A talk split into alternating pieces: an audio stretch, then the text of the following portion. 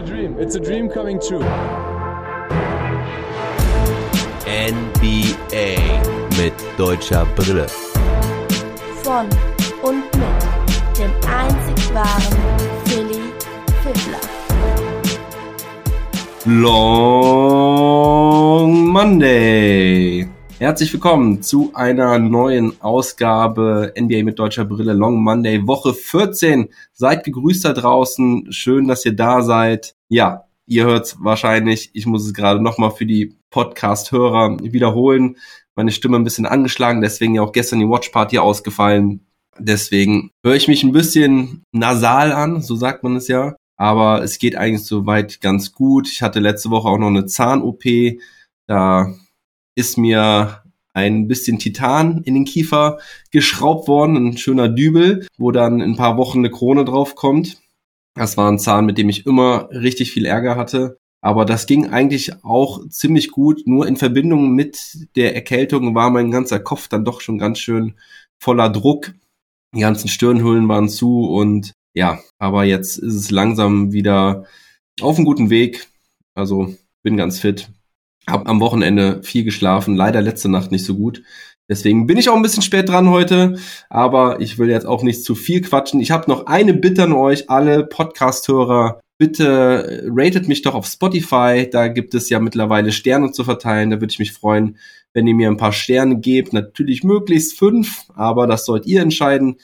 Wenn ihr nicht auf Spotify hört, dann könnt ihr das wohl nicht machen, weil das geht immer nur bei Podcasts, die man sich halt auch wirklich angehört hat. Ja, ich, ich glaube, der ein oder andere Supporter zum Beispiel, der fällt dann raus, denn die können nämlich die Podcasts auch werbefrei hören. Da kann man nämlich Pakete abschließen bei dem Anbieter Steady, S-T-E-A-D-Y, NBA mit deutscher Brille. Einfach so mal bei Google suchen oder in der Personenbeschreibung nachgucken. Da könnt ihr mich supporten direkt oder auch hier mit äh, Subscriptions oder auf Deutsch Abonnements. Ich glaube, 4 Euro kosten die 3,99 Euro. Oder wenn ihr euer Konto mit Prime verbindet, dann habt ihr sogar ein kostenloses Abonnement umsonst mit drin, wenn ihr natürlich Amazon Prime, Prime habt. Ich nutze das auch ganz gerne, verteile da gerne meine Prime Subs an Content Creator auf Twitch denn ja, ich habe sowieso Prime und dann kostet es nichts zusätzlich. Gut, liebe Leute, viel Gelaber vorweg. Wir legen los. Wir haben nämlich auch einiges an Highlight Plays zu besprechen von ja aus deutscher Sicht vor allen Dingen. Muss mir mal gerade meine kleine Präse hier aufrufen. Meine Kommentare noch dazu sind ja immer sehr viele Informationen, die ich hier zusammentrage über den Tag. Also heute geht es um natürlich den MLK Day, der letzten Montag war. Wir haben eine Menge Highlight Plays der Deutschen dabei, andere starke Performances von anderen Spielern über die deutsche Brille hinaus natürlich. Die, die werden natürlich ja auch mal abgedeckt. Wir haben ja, da auch ein paar Highlight Plays, gerade am MLK Day, die müssen wir noch mal kurz ansprechen. Außerdem gibt's ein paar Gerüchte und natürlich später die Awards von mir, German Player, German Play und das Team of the Week. Am Ende der, der Blick noch auf die Tabelle und die News. Und ja, ich würde sagen, wir legen los. Diese Woche geht es mit den Boston Celtics los und Dennis Schröder, der hatte eine ganz ja, unterschiedliche Woche, also eine, eine wankende Woche wieder dabei mit Ups und Downs. Die ersten zwei Spiele waren äh, richtig stark von Schröder. Ähm, vor allen Dingen am MLK Day gegen New Orleans hatte er 23 Punkte, 9 Assists. Gute Quote mit 9 aus 16, genauso wie auch im Spiel gegen die Charlotte Hornets, das dann jedoch verloren ging, also gegen New Orleans Pelicans am MLK Day. Haben sie 104 zu 92 gewonnen gegen Charlotte 111 zu 102 verloren. Da hatte Schröder 24 Punkte, war sogar Topscorer seines Teams. In den beiden Spielen hat er auch gestartet, genauso wie auch im Spiel gegen die Portland Trailblazers und genau, und dann kam nämlich Marcus Smart wieder gegen die Washington Wizards zurück und dann kam, kam er wieder von der Bank und da lief es dann auch nicht so gut. Gegen Portland lief es auch schon nicht so gut. Also die ersten zwei Spiele in der Woche waren ziemlich ordentlich. Ihr, ihr seht es auch da im deutschen Fenster unten rechts. Ja, ähm, er hat nicht nur 24 Punkte gegen Charlotte aufgelegt, sondern auch sieben Rebounds und fünf Assists. Richtig, richtig stark. ja, gegen Washington gestern war er sehr ruhig, musste aber auch nicht groß aufdrehen, denn ein anderer hat extrem aufgedreht und zwar war das Jason Tatum. Wow, was für eine Show. Wenn ihr das Spiel gesehen habt, wisst ihr Bescheid. 51 Punkte und da wäre eigentlich sogar noch mehr drin gewesen. Er hatte schon 31 Punkte zur Halbzeit. Das ging richtig ab. In den Spielen zuvor hat er 20 Dreier hintereinander nicht getroffen und in diesem Spiel hat er die ersten vier, meine ich, getroffen. Also im ersten Viertel waren es schon direkt drei aus drei. Im zweiten, ja genau, äh, dann im zweiten Viertel hat er auch noch äh, einen Dreier getroffen, hatte dann, wie gesagt, 31 Punkte zur Halbzeit. Das ist Career High gewesen. Aber er hat nicht nur gescored, sondern hat auch die Bälle gut verteilt. Das lief da mal richtig gut bei den Boston Celtics. Ball ist gut durch die eigenen Reihen gegangen. Er hat clevere Entscheidungen getroffen. Und nur so am Ende des dritten Viertels, wo man dann so gemerkt hat, oh wow, er könnte hier heute ein paar Rekorde brechen, da haben sie dann wieder angefangen, oder auch er selber, den Ball immer zu fordern, Isolation Ball zu spielen. Da war dann kaum Bewegung im Boston Celtics Team. Dann wurde er auch angefangen, clever zu doppeln. Und da konnte er dann keine großen Lösungen mehr finden. Das war so ein bisschen schade. Da hat er dann wieder ein bisschen überdreht. Hätte er einfach das Ding so weitergespielt wie zuvor, dann wären es vielleicht sogar noch ein paar Punkte mehr geworden. Denn in der Phase sind dann auch mal halt vier, fünf Dinger hintereinander äh, daneben gegangen. Und man hat dann am Ende gemerkt, dass er unbedingt noch die 50 Punkte haben wollte, hat auch relativ lange gespielt dafür, dass das Spiel schon entschieden war. Äh, relativ früh, ihr seht es ja auch im Spielstand, 116 zu 87 ging das Ding aus. Er hatte 10 Rebounds und 7 Assists dazu, also echt Top-Leistung. Ich mecker trotzdem an dieser Stelle nochmal rum, denn das ist halt das generelle Problem der Boston Celtics, dass sie dann ja, irgendwann, gerade wenn es auch sehr gut läuft für Tatum, dass sie dann nur noch ihn machen lassen oder er selber so in die Hand nimmt. Man weiß nie so genau, ob er das selber so will oder ob das Coaching-Staff es so will, ob die Franchise es so will. Ich find's blöd, weil ja, sie spielen als Team viel, viel besser zusammen. Und trotzdem war es eine geile Show und hat Bock gemacht. Ähm, wenn der Typ mal heiß läuft, dann läuft er so richtig heiß. Als Team kommen die Boston Celtics vor allen Dingen in der Defense richtig gut klar. Mittlerweile ist es wirklich so, dass sie das beste Defensive Five-Man-Line-Up haben in der ganzen Liga. Und zwar mit Smart, Brown, Tatum, Horford und Robert Williams, dem Time Lord. Das hatte ich mir ein bisschen anders vorgestellt vor der Saison. Also ich hatte schon gesagt, das könnte wirklich ein Defensive Powerhouse werden in Boston. Leider habe ich mir Dennis Schröder da mit drin vorgestellt. Also ich hatte damals gesagt, Schröder anstatt dann Horford oder Robert Williams, also Robert Williams oder Horford in diesem Lineup als super Defensive Team. Äh, das ist es halt leider nicht. Es ist die Starting Five, die normalerweise miteinander spielt. Und ja, das ist beeindruckend, dass sie so gut spielen.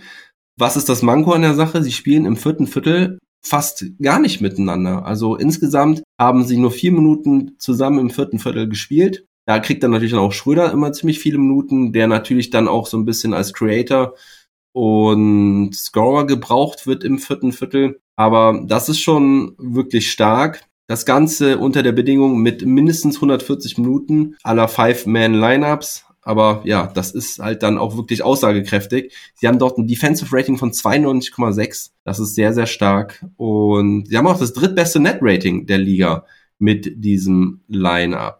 Gut, also Defense eigentlich nicht das Problem, zumindest mit dieser Aufstellung. Und auch diese Woche war das Team größtenteils ja so zusammen. Smart hat, wie gesagt, ein paar Spiele ja gefehlt vorher. Ähm, ja, war dann, glaube ich, tatsächlich nur das letzte Spiel ja dabei. Ich glaube, gegen Portland war er nicht dabei. Aber dennoch haben die Celtics diese Woche gute Defense gespielt. Defensive Rating diese Woche von 106,9 auf das ist Platz 5. Danke, ich rede sehr schnell und meine Stimme macht schon ein bisschen Probleme. Deswegen einmal Wasser Marsch. Danke, Funk. Aber ja, die Celtics mit zwei Siegen und zwei Niederlagen diese Woche gegen Portland gab es auch eine knappe Niederlage. Da ist nämlich dann auch wieder das passiert, was nicht passieren sollte. Crunch-Time-Versagen. Also wenn man es überhaupt noch Crunch-Time sagen kann, denn es war eigentlich das ganze Viertel, Viertel. Sie, die letzten sieben Minuten, 20 Sekunden haben die Celtics es nicht geschafft, ein einziges Field Goal gegen Portland zu erzielen. Und das gegen Portland. Portland ist einer der schlechtesten Teams der Liga in der Defensive und auswärts auch noch, weil das Ganze nämlich zu Hause passiert. Ganz, ganz mies. Und was aber noch die große News war in Boston, es gab tatsächlich einen Trade diese Woche. Und zwar ein Drei-Team-Trade. Boston bekommt Bol Bol und PJ Doja von den Denver Nuggets. Bol Bol sollte ja eigentlich schon äh, nach Detroit gehen. Aber der Trade ist ja gecancelt worden aufgrund von Verletzungsbedenken in Detroit gegenüber Bol Bol. Der fehlt auch diese ganze Saison jetzt noch mit einer Fußverletzung. PJ Doja wird auch diese Saison kein Spiel mehr machen. Der hat ja einen Kreuzbandriss. Und dafür geben die Celtics Juancho Hernan Gomez ab. Der hat sowieso keine große Rolle gespielt. Also fast gar keine eigentlich. Und hat dafür aber, glaube ich, acht oder neun Millionen bekommen. Und diesen Vertrag sind sie losgeworden. Die Denver Nuggets haben dafür Bryn Forbes bekommen, einen Scorer von der Bank, ein sehr effizienter, guter Dreipunktwerfer, der ja auch mit den Bucks Champion geworden ist. Und die Spurs bekommen einen Second Rounder und mit Hernan Gomez jemanden, mit dem sie vielleicht auch arbeiten können. Da muss man mal schauen, was daraus passiert.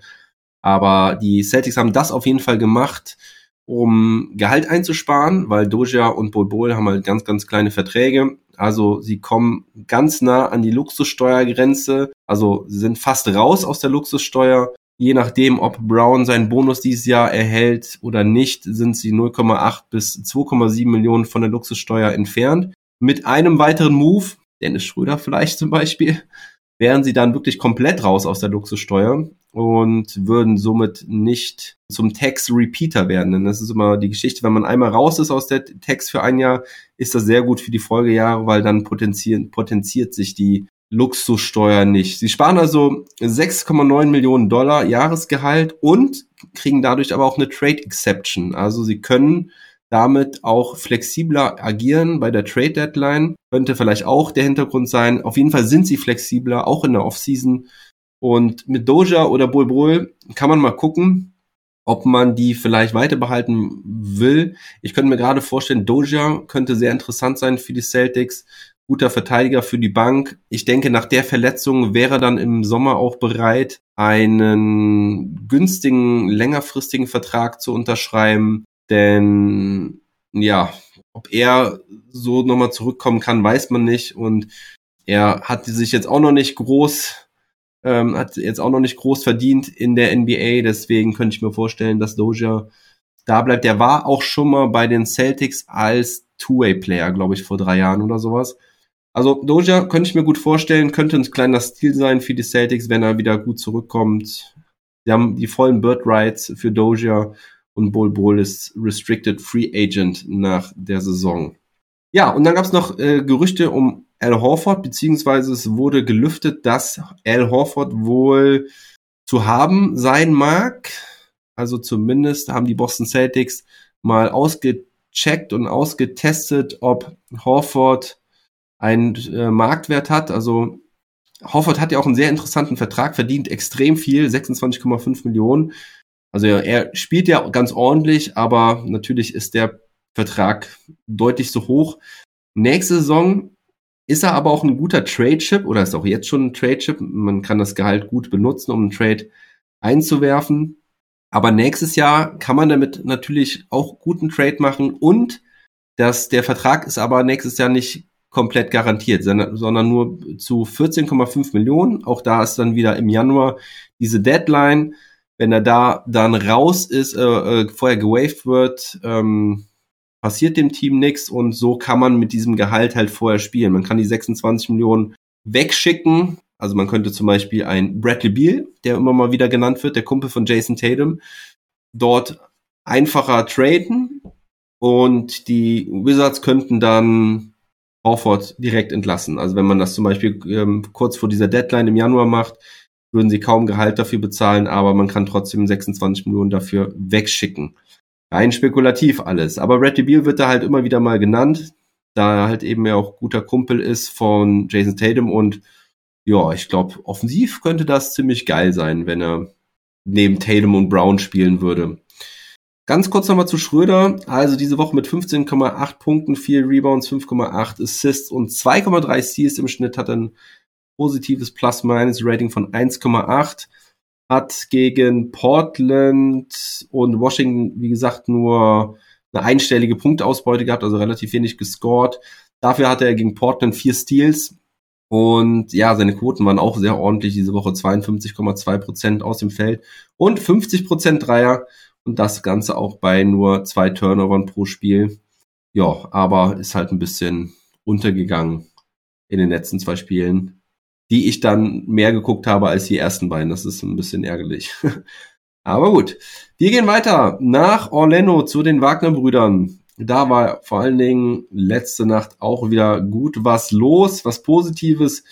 Die drei Spiele zuvor gegen Portland, Philadelphia und gegen Los Angeles bisschen weniger los gewesen. Also los ist eigentlich in Orlando immer was, aber die gingen halt alle verloren. Letzte Nacht gewannen sie dann gegen die Chicago Bulls mit 114 zu 95 und siehe da, ich habe eben über das beste Defensive Lineup der Liga gesprochen, also das beste Five-Man-Lineup und dieses, das zweitbeste Defensive Lineup der Liga ist halt das aus Orlando, die Starting Five, mit der sie auch in die Saison gegangen sind, in die Saison gestartet sind. Und zwar ist das Anthony Cole, Jalen Sachs, Franz Wagner, Wendell Carter Jr. und Mo Bamba. Die haben ein Defensive Rating von 93,5 zusammen. Also richtig stark. Die Defense eigentlich nicht das Problem, wenn sie dann da mal so zusammen sind mit den fünf. Sie haben ja extrem heftige Verletzungsprobleme dieses Jahr. Corona-Probleme hatten sie, hat, hatten alle. Aber so viele Ausfälle wie die Magic hat kein anderes Team. Ja, und diese Starting Five ist jetzt wieder aktiv. Wendell Carter Jr. kam gegen die Lakers noch von der Bank und dann im Spiel gegen die Bulls war dann von Anfang an wieder dabei. Und offensiv hat das Ganze auch ziemlich gehakt, aber defensiv lief es halt wirklich gut. Offensive Rating in der ganzen Woche nur Platz 28, äh, vor allen Dingen die Starting Five struggelt da halt, wie gesagt. Cole Anthony ist leider ziemlich kalt, 9,3 Punkte, nur 30,6 Prozent aus dem Feld, Dreierquote ist überhaupt richtig schlecht mit nur 16,7 Prozent, also das funktioniert gar nicht. Defensiv, wie gesagt, eigentlich ziemlich gut, nur von den Big Men der Gegner werden sie ziemlich zerstört. Embiid 50 Punkte gemacht, 12 Rebounds dazu, meine ich, und Nurkic 21 Punkte, 22 Rebounds. Das ist echt bitter. Sie haben eigentlich gegen beide Teams relativ gut mitgehalten, also keine Blowouts, wie man das schon zuvor gesehen hat. Ja, aber gucken wir erstmal gerade noch auf das Spiel von gestern, weil das war echt geil gegen Chicago. Wir haben Chicago deutlich geschlagen mit 114 zu 95. Der Anfang war ein bisschen zäh, aber im Laufe des Spiels haben sie die Bulls die zugegebenermaßen halt natürlich auch ziemlich eingeschränkt sind mit ihrem Personal. Ja, Caruso fehlt jetzt, komme ich später noch zu. Lonzo Ball fehlt und Patrick Williams ja sowieso, aber da fehlen noch ein, zwei andere. DeRozan musste da ziemlich viel alleine regeln, hatte glaube ich auch irgendwie was über 40 Punkte. Ja, aber die Wagner Brother Combo war wieder da, denn die haben zusammen 41 Punkte gemacht. Richtig stark. Ähm, und Mo Wagner war mal wieder sogar der bessere Scorer. Ähm, ziemlich beeindruckend. Seine Leistung gestern hatte 23 Punkte, 9 von 13 getroffen, dazu auch vier gute Assists, also hat auch schönes Playmaking gehabt. Die beiden haben richtig geil zusammengespielt, Mo und Franz. Da haben wir auch einige schöne Zusammenspiele gesehen. Franz legt auf Mo für den Dank auf, Mo legt für Franz auf für den Dank auf. Da gab es einige Handoffs und gute Pässe. Richtig Bock machen die beiden zusammen. Und was auch geil war, ohne deutsche Brille zwar, aber ja, Jalen Sachs im vierten Viertel. Wow, hat der da abgeliefert mit der Defense und hat da die Dunks in Transition reingehauen. Unter anderem auch ein 360 Dunk, äh, richtig geil. Und ein Dank, äh, da hat er The Rosen krasser mit aufs Poster genommen. Gut, die einen sagen, hm, das war sein Ellbogen, dem er The Rosen da ins Gesicht gepackt hat. Hat er wohl auch. Aber trotzdem war der Dank ziemlich geil. Und naja, er hatte den, den Arm halt hier, hat, holt halt so aus. The Rosen kommt so seitlich gesprungen. Also es war jetzt nicht, dass er vorne weg so nach, äh, nach vorne mit dem Ellbogen gegangen ist oder so geschlagen hat, wie man das oft sieht, dass der Angreifer einfach so reingeht und ihm den Ellbogen ins Gesicht schlägt. So war es nicht. Ja, auf jeden Fall war die Halle hyped und viele staunende Gesichter. Ich habe auch gestaunt, als ich mir das heute in einer langen Zusammenfassung reingezogen habe. Das hat auf jeden Fall Bock gemacht. Wassermarsch. Aber Sachs generell auch ziemlich gut diese Woche. Hat richtig Bock gemacht. Aber wer auch eine krasse Nacht hatte, war Mo Bamba gegen die 76ers, gegen Joel Embiid. Embiid eben schon gesagt mit 50 Punkten, aber Bamba auch mit 32 Punkten Career High, genauso wie Embiid sein Career High hatte mit 50. Bamba traf 12 seiner 15 Würfe, 7 von 8 Dreiern, hatte schon zur Halbzeit 28 Punkte, war da in der zweiten Halbzeit ein bisschen ruhig, weiß gar nicht wieso, aber ja, die Defense der Sixers hat sich wahrscheinlich auch auf ihn eingestellt. Was auf jeden Fall sehr erfreulich. Dazu hatte er noch drei blocks. Und ja, trotzdem sollte es natürlich nicht reichen gegen die Sixers. Und ja, was gibt's noch zu sagen? Haben wir eigentlich alles. Kurz noch die Stats der deutschen Jungs. Franz mit 14 Punkten, 5,8 Rebounds, diese Woche nicht so viele Assists, nur drei im Schnitt. Trotzdem ist das ein ordentlicher Wert für ihn. 44,2 Prozent. Feldwurfquote der Dreier fiel nicht so gut. Auch letzte Nacht, glaube ich, nur 0 von 3. Hat äh, einige Fehlwürfe da von der Dreilinie gehabt. Da ist er ein bisschen aus dem Rhythmus mit dem Dreier. Ähm, trifft eher, trifft ihn eher schlechter, aber dafür macht er wiederum andere Sachen gut. Endlich auch mal wieder ein Heimsieg, nachdem ich letzte Woche ja auch darüber berichtet habe, dass die Magic die mit Abstand schlechteste äh, Heimbilanz der Liga haben mit nur zwei Siegen. Das war jetzt der dritte Heimsieg. Und ach so, eine Sache müssen wir noch erwähnen. Moritz Wagner hat mal wieder Beef gehabt und zwar mit DeMar Rosen. Den hat er nämlich ein bisschen festgehalten, als der gerade beim Fastbreak war. Klares Clear Pass Foul von Wagner, kommt da so ein bisschen von hinten, nimmt ihn so an den Arm, ja, schubst ihn dabei so ein bisschen. Die Rosen fand es gar nicht lustig, ist ein bisschen böse geworden und ja, Mo Wagner ist halt so ein bisschen sein Spiel, immer in die Köpfe der Gegner reinzukommen. Aber ich finde, er muss ein bisschen aufpassen, dass er sich nicht einen zu schlechten Ruf erarbeitet. Das ist natürlich immer, ja, ganz gut zu sehen, wenn der Mitspieler sich so fürs Team aufopfert. Auf der anderen Seite war das jetzt nicht das beste Play mit dem Clear Pass Foul, ja, weil es dann ja auch noch Freiwürfe und Ballbesitz für den Gegner gibt. Ähm, DeRozan hat seine Leistung äh, auf jeden Fall trotzdem abgerufen. Also es hat ihm nicht aus dem Konzept ge gebracht. Erst eine Woche vorher war ja die Geschichte mit Luca. Also ich finde, er muss da ein bisschen aufpassen, dass er nicht zum absoluten Bad Guy wird, denn ich glaube, das ist er halt nicht. Und ja, soll er mehr Trash Talk machen und nicht so übertreiben. Also es reicht, wenn das 30 Prozent einfach weniger macht, dann ist er immer noch emotional und gut bei der Sache. Und Mo Wagner aber noch eine positive Sache, die ich auch noch herausgefunden habe, ist, dass er 50 Prozent seiner Eckendreier trifft und damit auch zu den besten 13 Prozent der Liga gehört. Gut.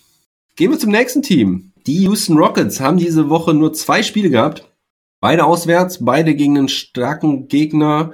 Erst in Utah und dann in Golden State. Gegen Utah gab es sogar einen Sieg mit 116 zu 111 gegen Golden State eine knappe Niederlage mit 105 zu 103. Daniel Theiss war leider nicht am Start, deswegen mache ich es hier auch jetzt mal ein bisschen kürzer mit den Houston Rockets. Gegen Utah war ein super spannendes Spiel. Garrison Matthews mit 23 Punkten. Wood mal wieder mit 15 Rebounds hatte er auch gegen die Golden State Warriors.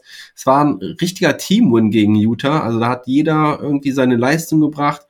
Aber vor allen Dingen Kevin Porter Jr. hat diese Woche in den beiden Spielen gezeigt, dass er Fortschritte macht, dass er wirklich so der Point Guard ist, den man sich von ihm wünscht, hat in beiden Spielen acht Assists ähm, aufgelegt und hat auch wieder mal einen Game Winner getroffen gegen die Utah Jazz. Er hatte ja gegen die Washington Wizards, ich glaube die Woche davor oder zwei Wochen zuvor, ja auch den Buzzer-Beating Game Winner getroffen. Diese Woche war es dann ohne Buzzerbeater und mit mehr Punkten Vorsprung aber trotzdem wieder den entscheidenden Wurf getroffen. Dreier, Stepback, richtig gut. Also der Junge in seinem Alter schon ziemlich klatsch und das ist das natürlich, was man sehen will in Houston.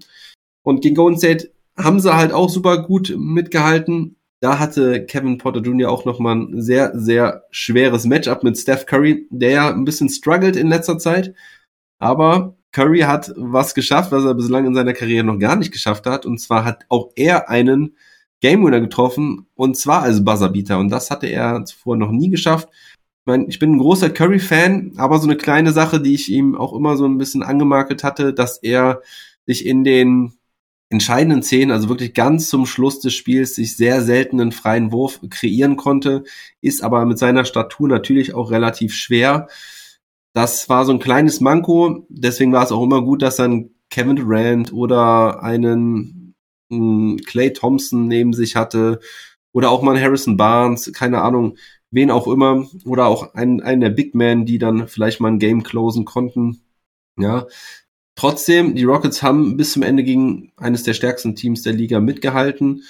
Wood mit 19 Punkten, 15 Rebounds, ja, knapp leider verloren. Und dennoch bei dem Spielplan diese Woche ein Sieg, eine Niederlage, wirklich ziemlich gut. Was schlecht war, wieder ein schlechtes Assist-to-Turnover-Ratio mit 1,36. Generell wieder viele Turnover, 16,9 pro Spiel. Das bleibt immer noch so ein Problem. Und Jalen Green mit nur, was heißt nur, hat nicht einen seiner elf Würfe getroffen gegen die Warriors. Also der Rookie mit einer absoluten Off-Night. Gut, das kann mal passieren. Interessanter wird es ein bisschen bei den Team-News, denn es gibt so ein paar Gerüchte, dass die Lakers und die Rockets miteinander sprechen, ob man denn tatsächlich Westbrook wieder zurück nach Houston schicken könnte und dafür John Wall bekommt. Das müsste man erstmal sacken lassen und drüber nachdenken. Wall, Westbrook, da war doch was. Ja klar, diesen Trade gab es ja schon mal.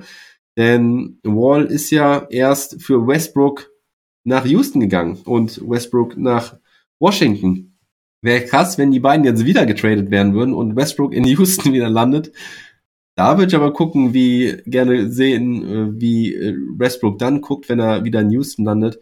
Keine Ahnung, ob er dann da auch überhaupt spielen würde oder ob man versucht, auch da dann direkt wieder einen Trade zu finden. Aber die Idee ist halt, ja, man sieht ja, dass es mit Westbrook nicht so wirklich funktioniert. Ich gebe das Ganze auch immer noch nicht auf in LA. Ich denke, man könnte das immer noch hinkriegen und immer noch schaffen.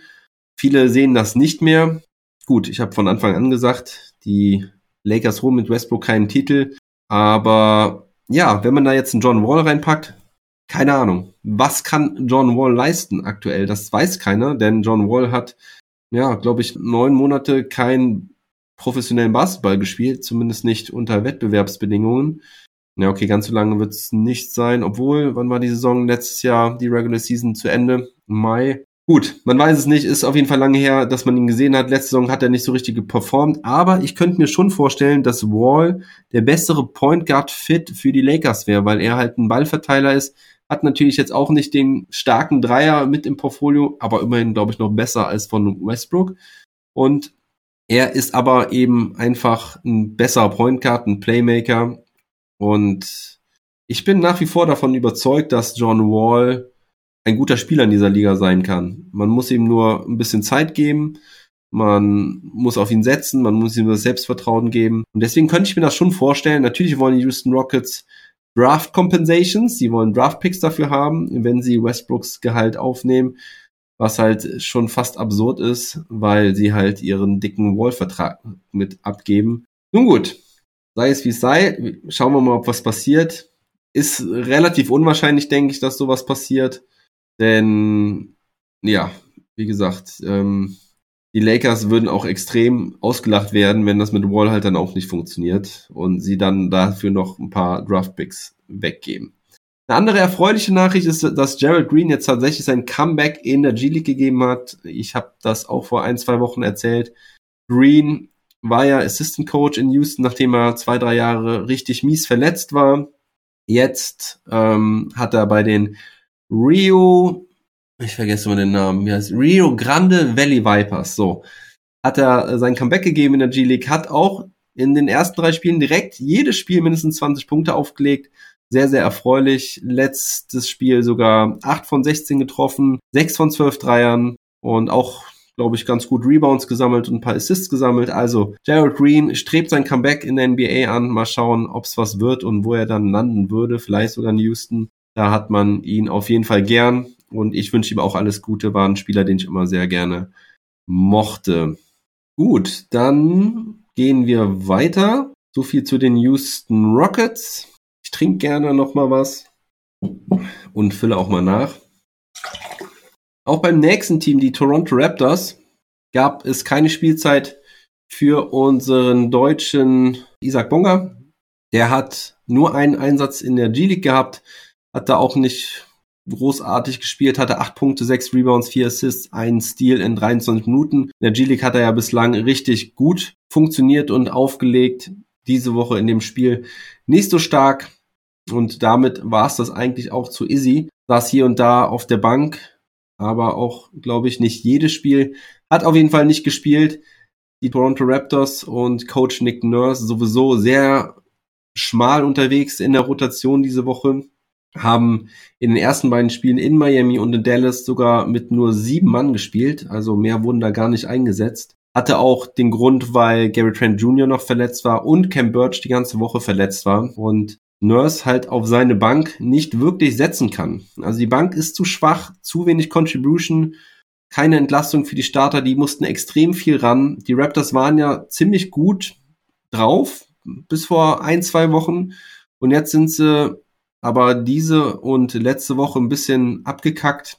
Ich glaube, das liegt wirklich daran, dass die Starter so viele Minuten spielen müssen. Denn ja, gegen Miami und Dallas haben sie halt fast alle mindestens 40 Minuten gespielt. Ich glaube, Siakam, nee, ich weiß nicht genau, wer es war, aber teilweise mit, mit 44 Minuten sogar. Gegen Miami war es, glaube ich, so, dass, gegen, nee, gegen Dallas war es so, dass Boucher von der Bank kam, glaube ich, 37 Minuten gespielt hat und Justin Champagne mit neun Minuten und das war's. Also wirklich ganz krass. Das sieht man ja normalerweise im Playoffs so noch nicht mal. Und ja, und trotzdem haben die Raptors dann aber diese Spiele knapp verloren. Aber sie haben, sie haben gut mitgehalten, aber am Ende ging ihnen dann wahrscheinlich so ein bisschen der Saft aus. 104 zu 99 gegen Miami verloren, 102 zu 98 gegen Dallas verloren. Gegen Washington gab es dann halt immerhin einen knappen Sieg in Washington 109 zu 105. Das war sehr erfreulich. Scotty Barnes da mit starken 27 Punkten. Das müsste, glaube ich, auch sein Season bzw. Career High sein. Und ja, gegen Portland waren es dann auch wieder sogar neun Spieler. Ich glaube, gegen Washington waren es acht Spieler. Aber Scotty Barnes, gerade auch gegen ähm, Miami, da müssen wir nochmal über diesen Dank sprechen, den er da abgeliefert hat. Wow, was war das für ein Ding in Transition? Der Typ geht ab, fliegt durch die Luft, dankt das Ding rein und von hinten kamen irgendwie noch zwei, drei Verteidiger oder so. Einer hat ihn so ein bisschen halt geschubst. Alle fliegen da ins Publikum.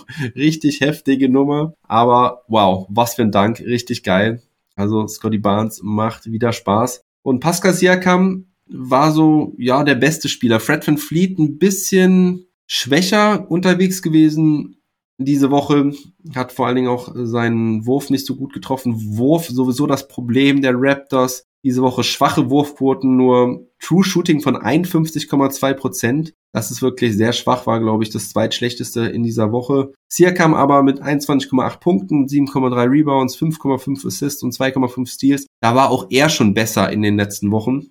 Aber trotzdem sind das immer noch sehr ordentliche Stats und man muss da Siakam sagen, dass er das Team dann irgendwie noch hochgehalten hat in der letzten Woche. Und Boucher war aber sehr erfreulich von der Bank. 14,8 Punkte, 9,5 Rebounds und 56,3 Prozent seiner Dreier getroffen. Die beiden für mich die Leistungsträger der Woche bei den Raptors. Boucher hat aber auch extrem viel gespielt, ja, aufgrund der, der schmalen Rotation. Dennoch war er vor allen Dingen auch effizient. Und deswegen sagen auch die ersten schon, na, tradet Boucher doch mal lieber nicht, denn wir könnten ihn in den Playoffs noch sehr gut gebrauchen.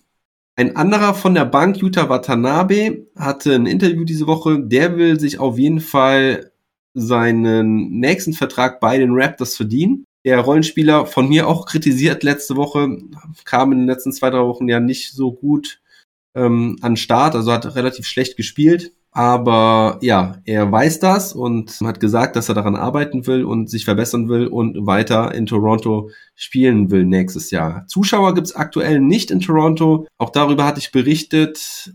Das Ganze ist jetzt auch verlängert worden, sogar bis zum 21.02. Also werden wir noch gut einen Monat keine Fans in Toronto sehen. Das ist sehr, sehr traurig. Das ist wirklich so eine komische Stimmung. Nick Nurse hat auch ganz deutlich gesagt, it sucks. Also es ist einfach wirklich scheiße. Und es macht auch wirklich wenig Spaß, Raptors Heimspiele im Moment zu sehen. Ist ein bisschen ärgerlich. Aber ja, kann man nichts machen. Die Maßnahmen gegen Corona werden halt in Kanada anders umgesetzt als in Amerika, wo alle Hallen eigentlich voll sind. Und das muss man nun mal leider so akzeptieren. Ich hatte ja schon von den Bubble Raptors gesprochen. Das hat sich leider jetzt nicht mehr bestätigt für die letzten zwei Wochen. Die Raptors sind ja auch die Woche zuvor mal richtig abgeschossen worden. Gut, ist leider so. Gestern gab es dann noch eine Niederlage gegen Portland, trotz 28 Punkten von Pascal Siakam. Und deswegen stehen die Raptors jetzt bei einer Bilanz von 22 Siegen und 22 Niederlagen. Ich glaube, vor der Saison hätten sie das aber auch so unterschrieben. Gehen wir weiter zu den Los Angeles Clippers und Isaiah Hartenstein. Die hatten diese Woche zwei Siege und zwei Niederlagen. Erst gab's das MLK Day Game, was ich mir nach dem letzten Long Monday noch reingezogen hatte. 139 zu 133. Das sieht man bei den Clippers auch nicht so oft, so ein hohes Scoring. Denn ja, eigentlich waren die Clippers diese Saison ja von ihrer Defense recht überzeugt und ja, hat die Defense sie auch vor allen Dingen äh, wirklich gut weitergebracht. Diese Woche war die Defense eher das Sorgenkind. Defensive Rating von 120, nur Platz 28. Also diese Woche war es irgendwie andersrum. Die Offense lief relativ gut, dafür die Defense gar nicht. Gegen die Indiana Pacers hat es trotzdem gereicht. Warum? Weil Nikola Batum mal total abgegangen ist. Der hatte sein Season High von 32 Punkten und diese 32 Punkte hat er auch komplett in der zweiten Halbzeit gemacht. Also ich habe eben von Jason Tatums 31 Punkten geschwärmt, Career High. Der Kerl hat fast sein Career High komplett in Halbzeit 2 aufgelegt. Sein Career High sind 35 Punkte. Batum war total heiß, hat irgendwie alles getroffen, war nach dem Spiel sehr bescheiden, hat gesagt, ja, gut, alle haben mich offen stehen lassen, ich habe die Dinge einfach nur reingemacht. Tja, was soll man mehr dazu sagen? Batum hat auf jeden Fall mit dafür gesorgt, dass man halt da zu Hause gegen Indiana gewonnen hat. Danach gab es eine Niederlage gegen die Denver Nuggets in Overtime 130 zu 128. Das war auch ein Wahnsinnsspiel. Danke Funk, Wassermarsch, mal wieder. Du solltest mal gucken, ob du da dein, die Emoticons einsetzen kannst. Kannst du irgendwie die, die NBA mit deutscher Brille in den Chat schreiben? Das fände ich mal cool, das zu sehen, weil das hat bislang noch keiner gemacht. Würde ich mich darüber freuen, wenn du das mal ausprobierst. Na also, geht doch, da sind sie. Perfekt. Sehr schön. Da geht der Hype Train los. Also, Spiel in Denver, 130 zu 128 verloren. Subac mit extrem starker Leistung, 32 Punkte, 10 Rebounds. Aber einer war besser und zwar Nikola Jokic. Der hat einfach total gerockt, dieses Spiel. Habe ich es mir aufgeschrieben? Nee, kommt später nochmal in den News of the Week. Auf jeden Fall hat Jokic den spielentscheidenden Assist geworfen auf Aaron Gordon, der dann den Dreier aus der Ecke getroffen hat. Und ja, Subac extrem gut dagegen gehalten, aber die, die Clippers hatten einfach kein Mittel gegen diese Denver Nuggets, gegen Nikola Jokic. Ja, Reggie Jackson auch mit zwölf Assists in diesem Spiel. Dann folgte das Spiel gegen die Philadelphia 76ers. Das hatte dann wiederum einen guten Ausgang, 102 zu 101 Sieg. Und da hatten wir mal wieder die Comeback Kids angesagt. 25 Punkte Rückstand aufgeholt. So kennt man die Clippers. Ich habe vorhin generell von dieser Offense gesprochen. Reggie Jackson endlich wieder stark, endlich mal übernommen. 19 Punkte und 9 Assists gegen Philadelphia im Spiel in New York, was dann darauf folgte im Back-to-Back. -Back. Das ging zwar verloren mit 110 zu 102, aber da hatte Jackson auch 26 Punkte, wieder sehr stark. Und die Clippers haben diese Woche als Team 61% True Shooting gehabt. Das ist auch wirklich sehr, sehr stark. Reggie Jackson 24,8 Punkte, 7,3 Assists diese Woche. Batum 17,7 Punkte bei 59,4% Feldwurfquote. Also die beiden waren so ein bisschen die Retter der Woche haben immerhin diese zwei Siege geholt. Die Clippers müssen ja aktuell einfach gucken, dass sie nicht zu weit abrutschen. Und ja, Reggie Jackson und Batum haben sich dagegen gestemmt. Jackson und Batum übrigens auch diejenigen, die das Spiel gegen die Pacers gewonnen haben, denn sie haben zusammen, also über Batum hat ja schon gesprochen, aber Jackson und Batum zusammen 33 von den 35 Punkten in Viertel 4 gemacht. Subac, der dritte Held der Woche, mit 17,8 Punkten und 9,8 Rebounds im Schnitt 76 Prozent Feldwurfquote und ja, Wie gesagt, die Defense eher problematisch diese Woche gewesen. Und Kenar hat noch ein bisschen Probleme nach seiner Rückkehr, hat nur 35,7 Prozent seiner Würfe getroffen. 31 Prozent seiner Spezialität, der Dreier nur.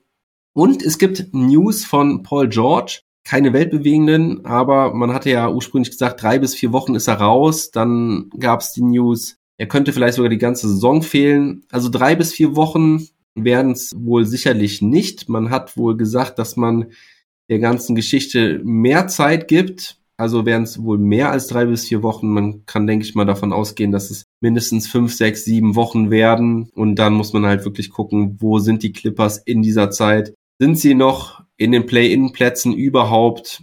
Wie haben sie sich so geschlagen? Ne? Wie geht's Kawhi Leonard? Also bei den Clippers ist alles so ein bisschen auf Prüfstand derzeit. Und jetzt haben sie auch noch den längsten Roadtrip seit 2005. Acht Auswärtsspiele hintereinander. Drei hatten sie halt schon letzte Woche. Und in den nächsten, glaube ich, acht Tagen oder so kommen dann die nächsten fünf. Isaiah Hartenstein ist wieder fest zurück, hat alle Spiele gemacht. Allerdings mit etwas weniger Einsatzzeit äh, seitdem nur 11,6 Minuten gespielt im Schnitt. Deswegen die Zahlen auch ein bisschen runter. 5,8 Punkte, 2 Rebounds und 1,5 Assists. Scheint auch noch nicht so hundertprozentig fit zu sein. Also, oder zumindest noch nicht richtig im Rhythmus. Ähm, die vielen Wochen Ausfall haben, glaube ich, an seinem Spielrhythmus genagt. Er ist noch nicht ganz der Alte, musste erstmal wieder reinkommen. Im letzten Spiel in New York hat er sogar nur drei oder vier Minuten gespielt. Das war ein bisschen ärgerlich, dass er da quasi dann wirklich noch der dritte Center hinter Subac und Ibaka war. Ibaka hat, glaube ich, gut 14 Minuten gespielt. Subac war halt diese Woche aber auch wirklich einfach überragend, hat extrem viele Minuten gespielt. Ich glaube, gegen Denver, gut, das war auch ein Overtime-Spiel, aber da waren es, glaube ich, sogar über 40. Und ja, wenn Subac so gut abliefert und Ibaka dann auch noch ganz gut spielt, was jetzt so in Maßen wohl der Fall war, aber naja, gut, äh, Hartenstein muss sich wieder so ein bisschen beweisen. Er hatte ein paar extrem schöne Abschlüsse, vor allem gegen Indiana war das ziemlich geil, direkt die ersten drei geil reingemacht, zwei Elup Dunks, ein Dank gegen Denver hat er sein Playmaking gezeigt, hat ein paar schöne Dinge aufgelegt, auch ein Elup Pass auf Justice Winslow, der war sehr nice. Und ja, aber hoffen wir, dass Hartenstein jetzt in den nächsten Wochen wieder ein bisschen mehr spielt und Ibaka die Minuten klauen kann. Last but not least, die Dallas Mavericks. Auch mit einer guten Woche. Drei Siege, eine Niederlage und nur gegen die Phoenix Suns haben sie verloren mit 109 zu 101. Gegen OKC gab es einen knappen Sieg Anfang der Woche am MLK Day 104 zu 102. Doncic mit einem Triple-Double in diesem Spiel, 20 Punkte, 11 Rebounds und 12 Assists. Gegen Toronto hatte ich eben schon angesprochen, da hatte Doncic fulminante 41 Punkte, 14 Rebounds, 7 Assists. Also ihr seht ganz viel Doncic da oben, nur einmal war er nicht der beste Scorer, bester Rebounder und bester Assistgeber seines Teams, denn gegen die Phoenix Suns hatte Porzingis mal 11 Rebounds, ansonsten ist er da immer der Top-Kandidat. Gestern ein mega geiles Spiel gehabt gegen Memphis. Da hatte er wieder 37 Punkte, 11 Rebounds, 9 Assists, also das Triple-Double nur knapp verpasst. Und man muss sagen, Luca wieder richtig gut in Form. Also natürlich hat er noch ein paar Fündchen zu viel und natürlich könnte er noch was besser spielen. Könnte vor allen Dingen seinen Dreier besser treffen. Den hat er diese Woche auch nur mit 25 Prozent getroffen. Aber Leute, 31,5 Punkte, 11 Rebounds, 9 Assists. 4,8 Turnover nur noch, ja, also in Anführungsstrichen nur noch. Auch die Zahl könnte noch was runtergehen. Vor allen Dingen, weil die Mavs generell viele Turnover gespielt haben diese Woche, 16,5 pro Spiel. Gerade gegen Phoenix waren das 19 und ja, mal locker 5 zu viel, um gegen Phoenix zu gewinnen. Zwei Steals, ein Block, also auch in der Defense hat er mir sehr gut gefallen. Und das, was ich mir so erhofft habe, dass Luca so mit der Zeit über die Saison in Rhythmus kommt, in, in Shape kommt, fit wird, dass die Teamchemie funktioniert. Das sieht man jetzt alles. Die Offensive ist immer noch nicht super bei den Mavs, aber bei dieser super Defense, bei dieser Grit and Grind Defense, ich muss es immer wieder sagen, ich lasse es da stehen, bis sich da wirklich groß was ändert. Die Mavs sind defensiv einfach wahnsinnig gut. Wirklich. Es ist geil, das zu sehen. Es ist geil, dazu zu schauen. Das macht richtig Bock. Vor allen Dingen für die Leute, die irgendwie noch so ein bisschen den 90er Basketball feiern mit ja, starker Defense, den Gegner ja, wirklich kaputt grinden irgendwie. Das macht schon Bock, ja. Sie hatten diese Woche wieder das beste Defensive Rating. Christoph Spotzingis, ja, muss man schon sagen, defensive Dominanz, zumindest gegen OKC und gestern gegen Memphis. Wow, der hatte drei Blocks schon im ersten Viertel. Ich glaube, zur Halbzeit hatte er schon fünf Blocks, hat am Ende dann auch, glaube ich, nur 26 Minuten gespielt, weil das Ding relativ früh durch war. Die Mavs haben nur 34 Punkte gegen Memphis zur Halbzeit zugelassen. Nachher wurde es dann noch mal ein bisschen, ja, Scoring intensiver, weil die Grizzlies halt auch mehr Risiko eingehen mussten, haben sehr schnell dann gespielt. Aber die Mavs haben es dann auch besser bestraft, hatten dann selber auch bessere Abschlüsse. Also zur Halbzeit stand es 48 zu 34. Ihr seht es dann im Scoring in der zweiten Halbzeit.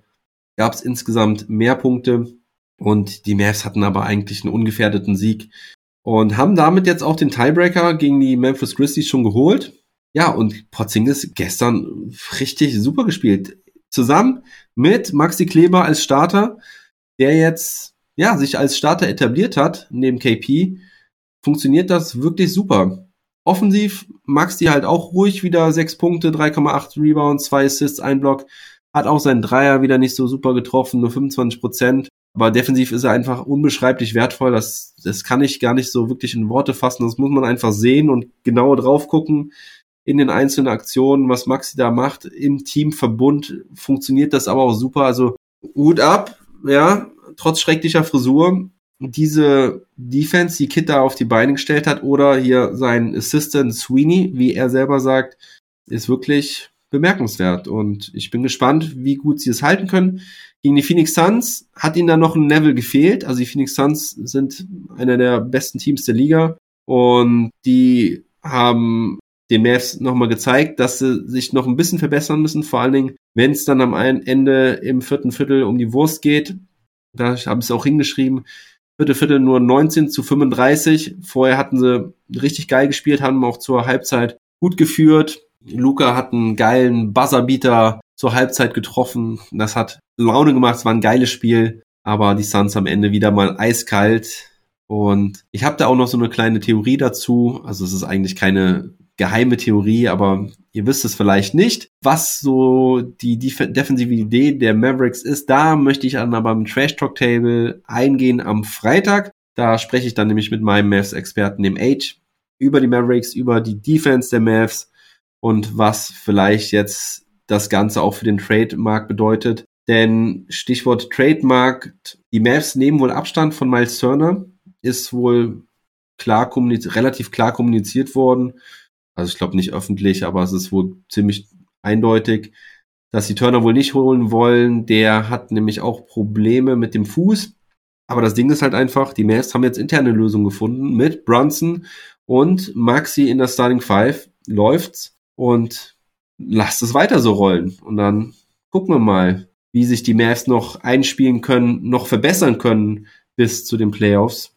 Maxi, wie gesagt, ein, ein super Contributor da aus der Starting Five und hat auch geiles Playmaking wieder gezeigt. Gegen Memphis, gegen Phoenix.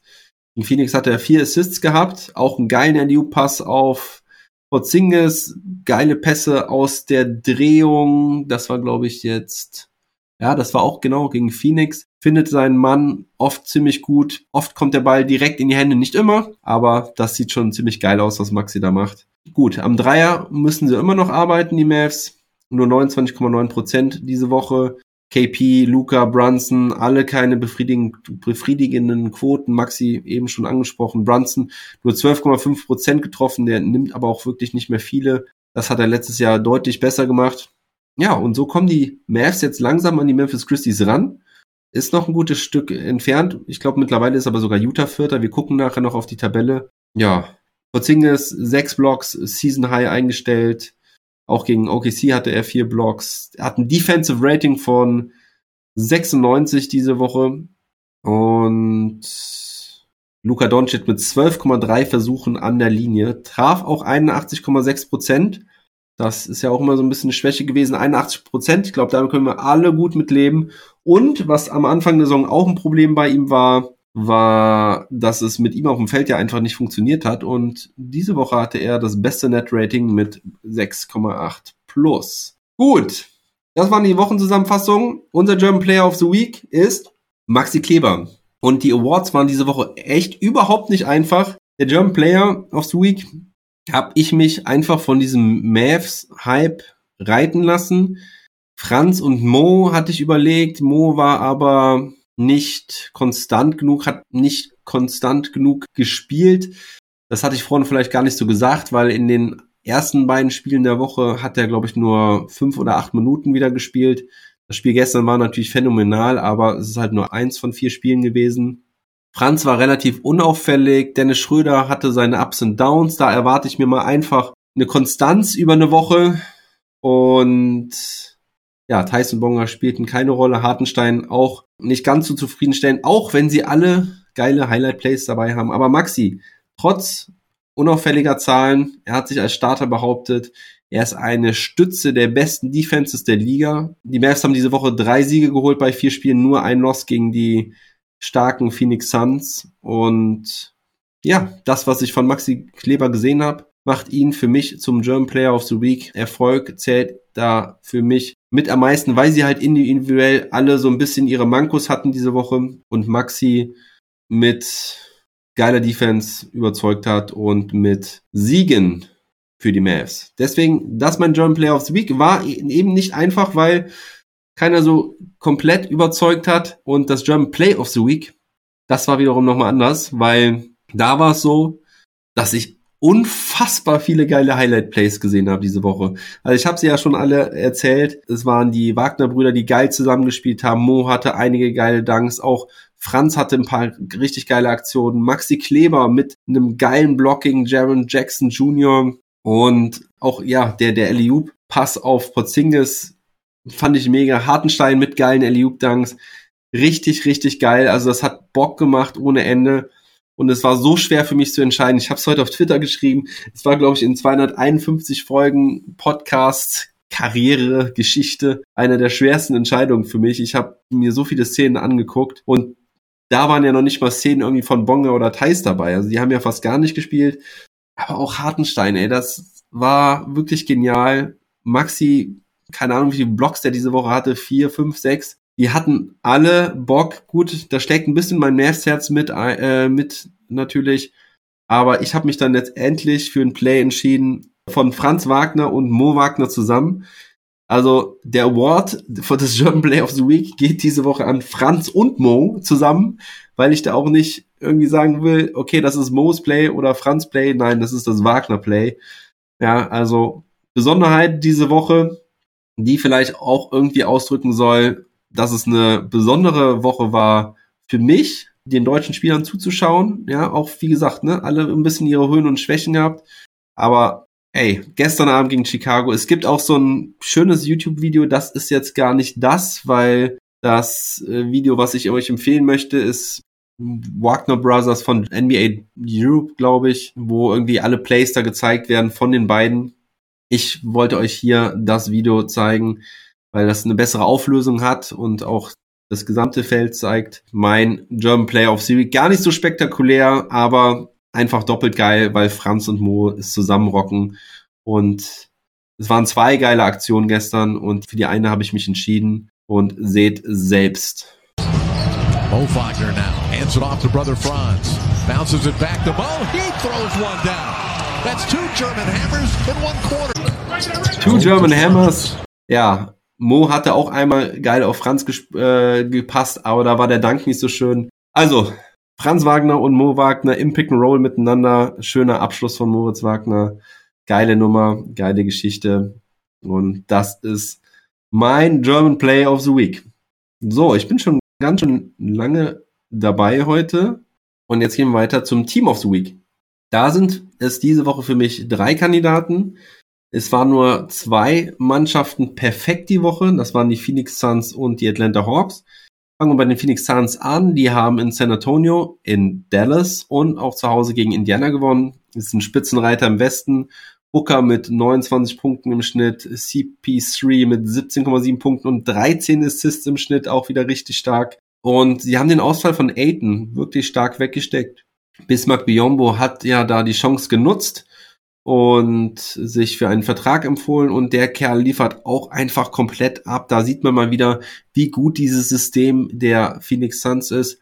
Ohne Bismarck Biombo was äh, Schlechtes zu wollen. Ich bin eigentlich ein recht großer Fan von Biombo, der ja sehr limitiert ist, aber auch ein Spieler ist mit sehr viel Herz und sehr viel Energie, der aber ja vielleicht ähm, auch nicht immer so optimal eingesetzt wurde in Charlotte.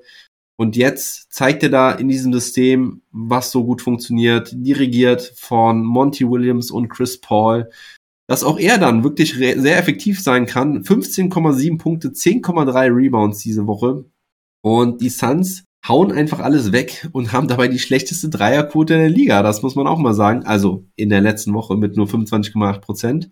Tja, also wieder mal beeindruckend, was die Suns da abliefern. Dann gab es halt, wie gesagt, ganz viele Teams, die drei Siege und eine Niederlage geholt haben diese Woche. Da musste ich mich dann für ein Team noch entscheiden, was ich hiermit aufnehme.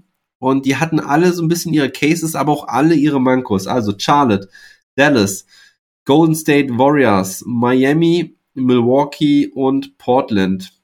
Und ich habe mich dann für die Miami Heat entschieden. Es war, die hatten auch alle nicht so die schwersten Spielpläne. Also Miami hat hier gegen Toronto, Portland und gegen die Lakers gewonnen. Und ich habe mich dann so ein bisschen für die Heat da entschieden, äh, als mal einer meiner Top 3 Teams die Woche, denn sie mussten ohne Rory auskommen. Tyler Hero hat nur ein Spiel gespielt. Äh, Victor Oladipo fehlt sowieso noch. Und sie haben aber vor allen Dingen auch die Tabellenführung im Osten geholt. Und das ist wirklich beeindruckend bei dieser Konkurrenz um Brooklyn, Milwaukee und Chicago. Und ja, Miami ist jetzt auf Platz eins im Osten.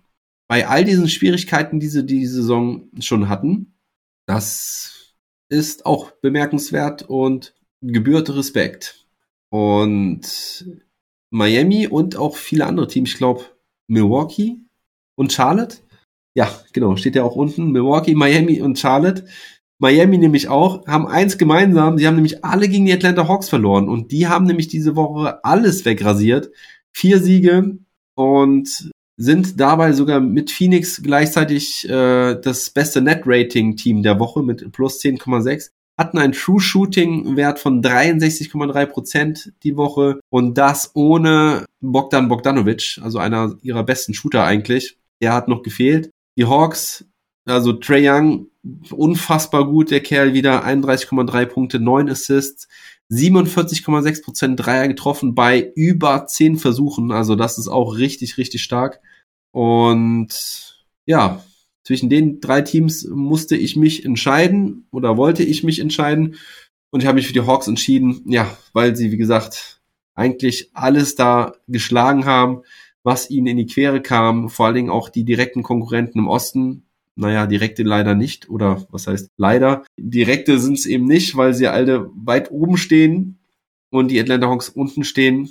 Die müssten sich da hochkämpfen, aber ja, sind auf Platz 12 und holen da diese Siege. Schauen wir mal, wo die Reise für sie noch hingeht. Aber für mich auf jeden Fall das Team der Woche. Ja, und dann gibt's noch ein bisschen News rund um die Liga. Wir hatten einige Verletzungen ähm, leider zu vermelden vor allen Dingen war, war da heiß diskutiert, die Verletzung von Alex Caruso. Der hat sich nämlich das Handgelenk gebrochen und wird sechs bis acht Wochen ausfallen.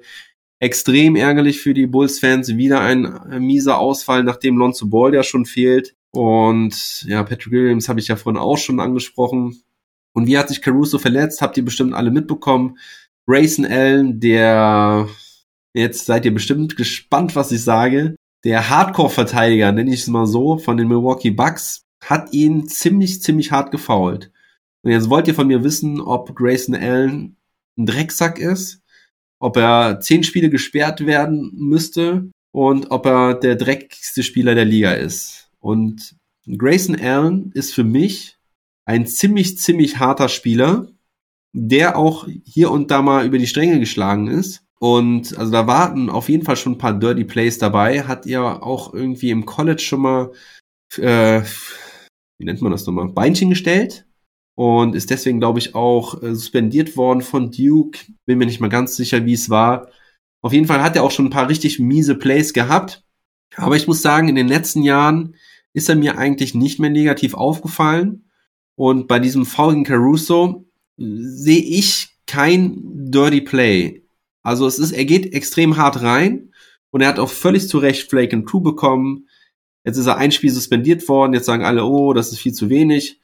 Man muss bei dieser ganzen Sache natürlich eins sehen. Alex Caruso ist ein Spieler, den fast alle lieben und den alle gerne mögen. Und natürlich gibt es extrem viele, die jetzt sagen, oh Mann, ähm, jetzt hat Grayson Allen, natürlich der Grayson Allen, Alex Caruso gefault und jetzt fehlt er acht Wochen mindestens. Das ist wirklich doof, ärgerlich, aber ich muss sagen, für mich ist es die richtige Entscheidung. Man hätte jetzt vielleicht sagen können, okay, vielleicht zwei Spiele Sperre, aber mehr sind es für mich nicht. Denn Fakt ist für mich eins. Warum redet keiner über Nikola Jokic und Markif Morris? Warum redet da keiner drüber? Ja, Markif Morris hat den ersten Schritt gemacht, aber eine Aktion von Jokic, jemanden von hinten in den Rücken zu springen, genauso auch die Aktion von Patrick Beverly damals gegen Chris Paul, das sind für mich die Sachen, die mit fünf oder zehn Spielesperre bekommen müssten. Oder sogar noch mehr. Weil das geht für mich gar nicht. Das ist sowas von riskant. Grayson Allen, auch das klar war riskant. Der Spieler hat sich verletzt, ist direkt die Bestätigung dafür. Dann gab es noch diese Geschichte, dass er da gekichert und gelacht hat. Angeblich, also er hatte ja selbst gesagt, hätte wohl ein Spieler von der Bucks Bank einen Witz gemacht, worüber er gelacht hat keine Ahnung, kann ich nicht beurteilen. Dann gab es noch die Geschichte, dass die Milwaukee Bucks am nächsten Morgen einen Tweet rausgehauen haben, wo Grayson Allen irgendwie Good Morning wünscht und, und lacht. Das ist natürlich auch sehr unglücklich, wobei das, glaube ich, auch jeden Morgen vom Spieltag kommt. Also diese ganze Geschichte da drumherum interessiert mich nicht. Mir geht's um das Play. Ich finde, Grayson Allen fault ihn nicht von hinten, er schubst ihn nicht, er, er versucht ein Play zu machen, versucht das Ding zu blocken, dann geht er mit der zweiten Hand noch dahinter. Da versucht er den Ball wegzuschlagen. Er versucht nicht den Körper runterzudrücken. Janis hat gesagt, alle wissen oder wir wissen, dass er ihn nicht verletzen wollte. Und das glaube ich auch, dass er ihn nicht verletzen wollte. Es ist sehr unglücklich und Grayson Allen spielt sehr hart und so, kriegt dafür seine Strafe. Und damit ist es das für mich dann auch. Für mich ist es nicht mehr als das. Und auch wenn er in der Vergangenheit schon die eine oder andere Geschichte hatte, es ist für mich ein Basketball-Play und deswegen gilt es für mich nicht härter, härter bestraft. Für mich müssen diese Geschichten wie von Jokic oder Beverly deutlich härter bestraft werden, denn die haben nämlich nichts mit Basketball zu tun. So, was mir gefehlt hat von Grayson Allen war eine klare Entschuldigung, weil die habe ich nirgendwo gelesen. Und Caruso hat auch gesagt, dass nach dem Spiel Allen sich nicht bei ihm gemeldet hat, direkt erst am nächsten Morgen dann irgendwie bei Discord, aber auch da habe ich keine klare Entschuldigung gelesen. Er hat nur gesagt, es ist unglücklich gelaufen oder sowas, aber ich würde da eine, gerne eine klare Entschuldigung hören. Das finde ich schlecht und scheiße, auf gut äh, Deutsch gesagt. Gut, da, dafür ist das Thema damit jetzt auch für mich erstmal erledigt. Wie gesagt, Markeith Morris hat immer noch nicht gespielt. Fehlt damit auch schon seit acht Wochen. Darüber müssen wir sprechen. Die Lakers müssen noch einen Monat auf Kendrick Nunn verzichten. AD steht dafür aber äh, kurz vorm Comeback. Nunn ist ziemlich frustriert, dass es so lange dauert. Aber ja, die Verletzung ist wohl schwerwiegender als erwartet. AD soll wohl, glaube ich, Ende der Woche irgendwie zurückkommen. Schauen wir mal. Und ja, Miles Turner hatte ich ja vorhin schon angesprochen. Er hat eine komplizierte Fußverletzung. Also es ist wohl, man hat ihn sicherheitshalber mal rausgenommen. Man wollte jetzt keine Verletzung riskieren, weil er wohl dann wohl getradet werden soll. Wobei auch Sabonis jetzt in die Gerüchteküche heiß geworden, geworfen wurde, weil Sabonis wohl angeblich auf einmal den Wizards-Mitspielern gefolgt ist. Also Bradley Beal, glaube ich, Hachimura, mit dem er allerdings auch auf dem College äh, zusammengespielt hat äh, in Gonzaga. Ich weiß nicht, ob sie zusammengespielt haben, aber sie sind beide von Gonzaga. Und noch einer war da. Ich weiß nicht, wer der dritte war. Den verfolgte den auf jeden Fall auf einmal bei Instagram. Und deswegen gab es die Gerüchteküche, ob Sabonis denn zu den Wizards vielleicht geht. Schauen wir mal. Aber mit dieser Fußverletzung, deswegen haben die Mavs ja wohl auch Abstand von dem Trade genommen, könnte den Pacers einen Strich durch die Rechnung machen. Trades, Verpflichtungen und Entlassungen. Die Marcus Cousins hat jetzt endlich bei den Nuggets einen 10-Day-Contract unterschrieben, hat auch schon sein erstes Spiel gemacht. Äh, schönen Gruß an meinen Denver-Experten, ehemaligen Denver-Experten Mark, der nämlich geschrieben hat heute bei Twitter. Der Wurf ist zwar noch nicht gefallen bei Cousins, aber die Präsenz und das Playmaking sind auf jeden Fall vielversprechend, die Cousins mitbringt. Die Nuggets haben jetzt einen heftigen Stretch, glaube ich, mit sechs Spielen in diesen zehn Tagen. Da werden sie Cousins auf jeden Fall gut durchtesten. Dann gab es ein paar 10-Day-Contracts noch. Daniel House Jr. hat in Utah seinen zweiten unterschrieben. Stanley Johnson hat in, in Los Angeles bei den Lakers seinen zweiten unterschrieben und Cassius Stanley, den kennt ihr vielleicht noch, der hat beim Dunking Contest mal mitgemacht. Der hat bei Detroit einen 10-Day-Contract unterschrieben. Und dann gab es noch zwei Two-Way-Contracts. Kai Guy hat jetzt endlich bei Miami unterschrieben und Malcolm Hill ist bei den Chicago Bulls am Start. Der hat da auch ein paar ganz passable Spiele gemacht. Ich kannte ihn vorher nicht, aber das sah ganz gut aus. Ja, und dann die Performances habe ich aber eigentlich auch schon fast alle angesprochen. Embiid mit der 50-Punkte-Nacht gegen Orlando, übrigens in derselben Nacht, wo Jokic gegen die Clippers gespielt hat und 49 Punkte, 14 Rebounds, 10 Assists und 3 Steals aufgelegt hat. Das war richtig krass. Äh, Steph hat seinen ersten Buzzerbeater reingemacht, auch das hatte ich schon erzählt. Und am MLK Day hat Booker 48 Punkte, 5 Rebounds, 6 Assists und 3 Steals aufgelegt.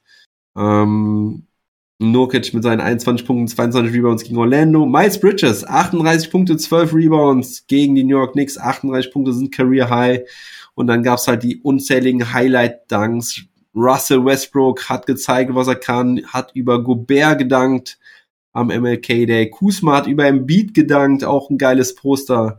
Und das, und den Dank von Scotty Barnes hatte ich euch auch schon erzählt gegen Miami. Also, guckt euch gerne nochmal, falls ihr es verpasst habt, die Top 10 Plays des MLK Days an, denn das waren fast ausschließlich geile Dunks. Das hat auf jeden Fall Bock gemacht und jo, das war's auch schon mit den News. Gab's gar nicht so vieles diese Woche. Gucken wir abschließend noch auf die Tabelle und dann sollte es das auch gewesen sein. Wie gesagt, wenn ihr noch irgendwie Fragen habt, Anmerkungen habt, haut gerne was raus. Ich beantworte das gerne nach dem Blick, nach dem Blick auf die Tabelle. Also fangen wir mal im Westen an, ausnahmsweise heute. Die Phoenix Suns auf Platz eins, die Warriors auf zwei. Keine großen Überraschungen, was das angeht. Die Suns setzen sich aber ein bisschen ab, weil die Suns halt rollen, rollen, rollen, rollen und die Warriors ein bisschen strugglen. Die Grizzlies mittlerweile auf Platz drei, weil die Utah Jazz ganz schön Probleme hatten in den letzten Wochen. Die Grizzlies sieben ihrer letzten zehn geworden, die Jazz aber nur drei. Und deswegen sind die Jazz jetzt auf vier und die Mavericks kratzen da so langsam dran. Die Mavericks mittlerweile 27 Siege, 20 Niederlagen, haben 10 ihrer letzten 12 Spiele gewonnen. Und das sind dann nur noch drei Spiele auf Platz 4. Den Tiebreaker haben sie übrigens auch gegen die Denver Nuggets inne. Die sind nämlich auf Platz 6. Auch das könnte vielleicht noch ganz gut werden, wobei ich glaube nicht, dass die Nuggets die Mavericks noch einholen werden dieses Jahr. Die Nuggets mit 24 gegen 21 Niederlagen. Die Timberwolves, ja, die halten sich auch ganz gut da in den oberen Play-In-Rängen. 23 Siege, 23 Niederlagen, ausgeglichene Bilanz. Dann die Lakers, bei denen es teilweise echt wirklich vogelwild hergeht. Russell Westbrook, habe ich ja eben schon angesprochen mit dem Trade zu Houston, eventuell, theoretisch, aber der wurde teilweise auch in der Crunch-Time jetzt draußen gelassen von Frank Vogel. Der wollte auch schon den LeBron machen und den Abgang machen in die Kabine. Der Andrew Jordan hat ihn noch abgehalten davon aber Westbrook auch mit ein paar Kommentaren, so von wegen, ja, es ist alles gut, solange ich meine Familie sehen kann. Also ich glaube, Westbrook macht mental und psychisch gerade einiges durch. Ich glaube nicht, dass er wirklich glücklich ist da in LA. Ich bin gespannt, ob er es den Kritikern noch zeigen kann. Ich mag ihn ja eigentlich nicht, aber ich habe auch einen Respekt vor ihm, was er alles so geleistet hat und er hat sich bei allen Teams eigentlich im Endeffekt doch immer durchgesetzt, auch wenn er für mich nicht für erfolgreichen Basketball steht. Zumindest nicht für Top-Level. Hinter den Lakers nur knapp mit einer Niederlage mehr dahinter die LA Clippers, also auf acht die Lakers, auf neun die Clippers. Dann sind die Trailblazers tatsächlich jetzt schon auf Platz 10 mit 20 Siegen und 26 Niederlagen. Also dieser zehnte Platz ist ja auch für viele Mannschaften noch greifbar. Die Pelicans mittlerweile auf Platz 11. Vier Siege aus den letzten 10, 17 Siege, 28 Niederlagen. Aber das ist mittlerweile auch schon ein kleiner Abstand da mit zweieinhalb Spielen. Die Kings auf Platz 12, bei denen läuft auch gar nichts mehr. Die Spurs auf 13 leider auch sehr abgebaut, obwohl Jakob Pöltl immer noch weiter richtig gut spielt. Auf Platz 14 die Thunder mit 14 Siegen und 32 Niederlagen und nur eine Niederlage mehr, die Houston Rockets auf Platz 15. Gehen wir in den Osten. Die Magic ganz, ganz unten auf Platz 15. Am Freitag spielen sie gegen die Detroit Pistons nochmal. Hoffen wir, dass sie da mal das direkte Duell gewinnen können. Ich wünsche mir, dass sie auf Platz 14 landen. Die Pistons auf diesem 14. Platz mit 11 und 35. Die Pacers auf Platz 13 auch recht abgeschlagen mit 17 Siegen, 30 Niederlagen. Dann kommen die Hawks, die sich jetzt ja langsam so ein bisschen hocharbeiten. Platz 12, 21 Siege, 25 Niederlagen, aber die Konkurrenz um diese Play-in-Plätze ist halt auch hart. Die Knicks sind mittlerweile wieder ganz ordentlich unterwegs. Sechs ihrer letzten zehn Spiele gewonnen, 23 Siege, 24 Niederlagen. Die Wizards werden so langsam nach unten durchgereicht. Drei Niederlagen in Folge, Platz 10. Ich glaube, dass die fallen auch im Endeffekt raus. Waren ja so das Überraschungsteam der ersten Wochen. Die Raptors auf Platz 9, die Celtics auf Platz 8, beide eine ausgeglichene Bilanz. Die Raptors allerdings vier Spiele weniger insgesamt. Auf Platz 7 die Charlotte Hornets. Die haben sich ein bisschen abgesetzt da, 26 Siege, 21 Niederlagen. Dann kommen die 76ers mit 27 Siegen und 19 Niederlagen und diese Top 6, das ist echt krass, wie nah die beieinander sind. Nur zweieinhalb Spiele Unterschied zwischen Platz 1 und Platz 6. Ich mache es kurz, ich sage es einmal von unten nach oben durch. Die 76ers auf 6, die Cavs auf 5, die Bucks auf 4, die Bulls auf 3, die Nets auf 2 und wie vorhin schon angesprochen, die Miami Heat auf Platz 1. Gut, liebe Leute, ich sehe keine Fragen oder Anmerkungen mehr. Ich freue mich, dass so viele Leute hier am Start waren, auch wenn der Chat relativ ruhig war heute. Hat es mich gefreut, dass, dass einige Zuschauer hier am Start waren. Ich bin froh, dass ich mein Ding durchgezogen habe und irgendwie lief es auch ganz gut heute. Ich weiß gar nicht warum. Irgendwie hatte ich heute voll den Flow. Wahrscheinlich ist es noch das Antibiotika, wovon ich die letzte Tablette heute genommen hatte, das mich irgendwie so gepusht hat.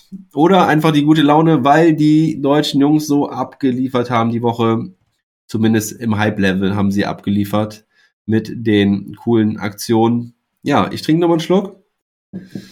Und am Freitag wird, wie gesagt, Trash Talk Table aufgenommen. Denkt an das Spotify-Rating. Da würde ich mich freuen, wenn da nochmal ein paar Sterne dazukommen. Und ja, sage vielen, vielen Dank fürs Zuhören. Danke an jeden Supporter. Grüße gehen an euch raus. Und never stop ballin'!